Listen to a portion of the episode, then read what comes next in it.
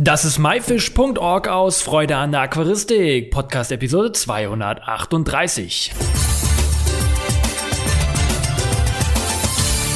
Hey zusammen, mein Name ist Lukas Müller und danke, dass du dir heute wieder Zeit nimmst, mir zuzuhören. Heute probiere ich mal etwas Neues aus, nämlich möchte ich euch eine Tierart als Porträt ein wenig näher bringen. Heute fange ich mit der Amano-Garnele Caridina multidentata an. Die Amano-Garnele ist einer der absoluten Lieblingstiere von mir und daher möchte ich euch heute etwas über sie erzählen. Denn die Amano-Garnele gehört zu den bekanntesten Arten und entdeckt wurden sie durch den Japaner Takashi Amano, der sie in seinem Aquarium damals gegen Algen einsetzte. Ihm ist aufgefallen, dass die Kleinen nichts anderes abweiden als Algen und seit der Entdeckung sind die Amanogarnelen kaum noch wegzudenken aus der Aquaristik. Sie kommen in küstennahen Flüssen in Japan und auch an der Ostküste von Taiwan vor. Die Amanogarnele ist eine sehr friedliche Art, die untereinander keinerlei Aggression zeigen. Sie erreichen ein Alter bis zu fünf Jahre, wobei man hier sagen muss, ich habe Amano-Garnelen, die sind jetzt knapp, glaube ich, schon 14 Jahre alt und von Zuschauern und Zuhörern wurde mir schon berichtet, dass sie auch Tiere haben, die 15 oder 16 Jahre alt sind. Also dieser Durchschnittsalter von fünf Jahren ist wirklich nur ein Durchschnittsalter, aber nicht wirklich das Endresultate Alter einer Amano-Garnele. Männchen bleiben wie auch bei anderen Zwerggarnelen etwas kleiner mit bis zu 3 cm und Weibchen werden bis zu 5 bis 6 cm groß. Wie sieht so eine Amano-Garnele eigentlich aus? Der Körperbau der Amano-Garnele ist wie bei anderen Garnelen relativ gleich, wobei der Aufbau von einer Garnele sehr umfangreich ist. Man hat hier ein Rostrum, also die Nase, man hat Antennenpaare, Pleopoden und so weiter. Ähm, hier jetzt aufs Detail einzugehen, ohne eine Grafik wirklich zu zeigen, würde das nur erschweren. Die Außenhaut der Amano-Garnele besteht wie bei allen großen Tieren aus Chitin und dient zur Strukturbildung. Diese Haut wird bei Garnelen im Laufe des Lebens mehrfach gewechselt, da diese beim Wachstum der Tiere nicht mitwachsen kann. Die alte Haut nennt man dann Exuvie. Die Amano-Garnele war bei mir die allererste Garnelenart, die ich gepflegt habe und wirklich viel gab es damals nicht über diese Tiere. Und ähm, ich war zwölf Jahre alt und hatte meine ersten drei Amano-Garnele und dann habe ich natürlich irgendwann die erste Häutung gesehen. Das war für mich natürlich ein mega Schock-Event, denn ich dachte, ein Tier ist auf jeden Fall verstorben. Dem war aber nicht so, denn am nächsten Tag waren auf einmal wieder drei da. Das war sehr traurig und ich habe erst gedacht, meine Eltern haben mir eine neue Garnele gekauft, aber dann haben sie mir gesagt, haben sie nicht. Und dann wusste ich auch etwas mehr, dass die Tiere sich häuten und das nur eine Häutung war. Diese Häutung habe ich aufbewahrt und äh, habe ich bis heute trockengelegt und habe ich bis heute noch aufbewahrt. Wichtig zu wissen ist auch, dass Garnelen ihr Leben lang wachsen und es kommt meistens in regelmäßigen Abständen zur Häutung. Die Borstenscheren, die sich vorne befinden, dienen zum Fressen, die inneren Organe sind im Kopfbereich und der Darm geht durch den Hinterleib zur Unterseite bis kurz vor dem Schwanz. Den Darm kann man sehr gut sehen, er sieht meistens aus wie eine Wirbelsäule, diese Tiere sind aber wirbellose. Die sechs Schreitbeinpaare dienen sowie die Schwimmbeinpaare an der Unterseite des Hinterleibs zur Fortbewegung und dank der Schwimmbeine sind sie äußerst flink unterwegs. Im Nackenbereich direkt unter dem Kopf werden die Eier ausgebildet. Die kann man meistens sehr gut am dunklen Nackenfleck erkennen. Also auch bei anderen Garnelenarten, äh, Zwerggarnelen kann man dies sehr gut erkennen. Wenn die Eier reif sind, häutet sich das Weibchen und gibt Sexuallockstoffe in das Wasser ab und diese führen dazu, dass die geschlechtsreifen Männchen wie die Irren auf der Suche nach dem Weibchen durch das Aquarium jagen. Dieser Prozess wird auch als Paarungsschwimmen bezeichnet, also keine Panik, wenn ganz viele Garnelen ganz wild rumschwimmen in deinem Aquarium, ist das überhaupt nicht schlimm, dann ist dort Paarungsschwimmen angesagt. Hat das Männchen das Weibchen gefunden, klammert es sich auf den Rücken fest und versucht das Weibchen zu befruchten. Nachdem die Samenpakete des Männchen an das Weibchen abgegeben wurde, presst das Weibchen die Eier aus dem Leib, wobei diese befruchtet werden und heftet diese zwischen ihre Schwimmbeinpaare. Nach einer Tragzeit von vier bis fünf Wochen schlüpfen sehr kleine freischwimmende Larven aus, die in der Natur mit der Strömung ins Meer gelangen.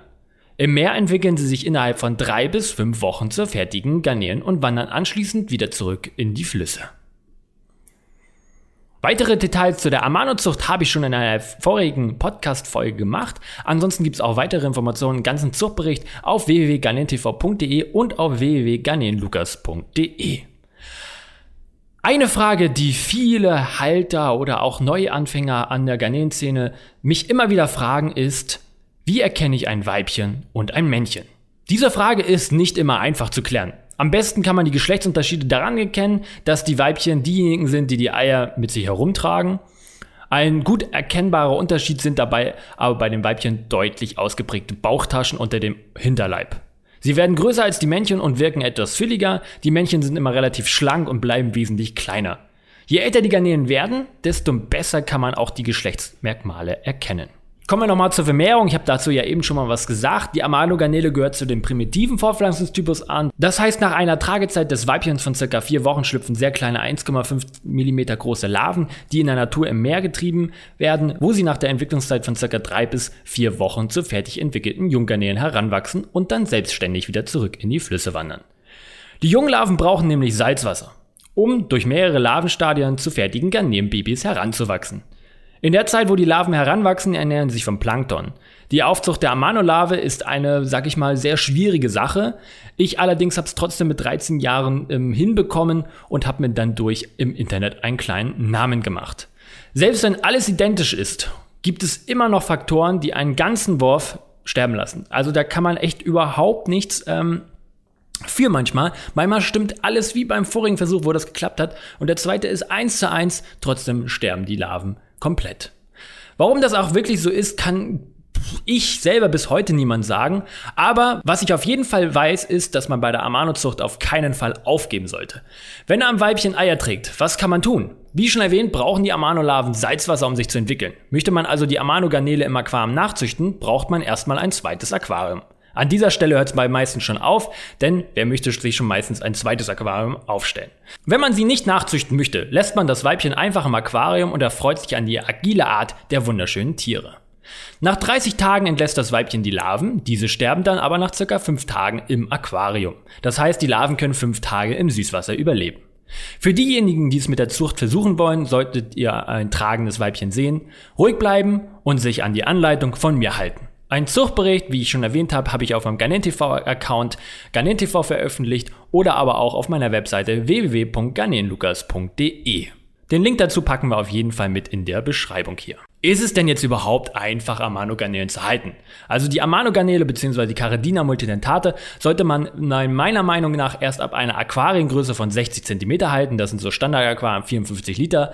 Alles andere finde ich einfach viel zu klein. Am besten eigentlich noch größer, aber ab 60 cm Kantenlänge geht das schon klar. Amanogarnelen sind Gruppentiere, also daher rate ich dir zu einer Gruppe von circa 10 Tieren oder sogar mehr. Es macht unheimlich viel Spaß, mehrere Tiere zu beobachten als immer nur einzelne. Untereinander sind Amanos ziemlich friedlich, aber auch für andere Aquarienbewohner sind sie keine Gefahr. Der Bodengrund sollte aus Sand oder nicht allzu groben Kies bestehen, damit die Futterreste oder entstehende Mulden nicht zwischen den Hohlräumen verschwinden und dort vergammeln können und somit die Wasserqualität verschlechtert wird. Denn darunter würde die Wasserqualität leider sehr stark leiden und ein mögliches Garnelensterben könnte auftreten. Bei Amano-Garnelen sollte ein wenig Strömung vorhanden sein, denn sie sitzen gerne in der Strömungszone und suchen dort nach Nahrung. Amano-Garnelen sind Allesfresser und man kann ihnen alles anbieten, was so ein Zuchtgeschäft hergibt. Sie geben sich jedoch auch mit Algen im Aquarium zufrieden. Werden sie mit Fischen vergesellschaftet, ist ein Zufüttern der Garnelen überhaupt nicht notwendig. Möchte man gerne eine Algenplage wirklich loswerden, sollte man die Amano-Garnelen auch nicht zufüttern, denn ähm, kriegen die Amano-Garnelen so Futter, interessieren die die Algen überhaupt nicht mehr. Die Kreuzung zwischen anderen Garnelenarten ist nicht möglich. Ähm, also die Amano-Garnele ist nicht bekannt, dass sie sich mit anderen Garnelenarten kreuzen kann. Somit kann man sie mit wesentlich weiteren Garnelenarten vergesellschaften. Das war myfish.org aus Freude an der Aquaristik. Danke, dass du dir Zeit genommen hast, mir zuzuhören. Hat dir vielleicht dieses kleine Porträt über die Amano-Garnele Cardina multidentata gefallen? Wenn ja, lass uns das gerne wissen. Schreib uns dazu eine E-Mail am podcast at my-fish.org oder auch gerne weitere Vorschläge, ob du gerne Porträts über einen bestimmten Fisch, Schnecke, Krebs oder eine andere Garnelenart erfahren möchtest. Ich hoffe, du konntest einige Infos aus dieser Episode mitnehmen. Alle weiteren Infos, Bilder und Links findest du wie immer unter www.my-fish.org slash Episode 238. Wir hören uns nächsten Freitag wieder. Tschüss, dein Lukas.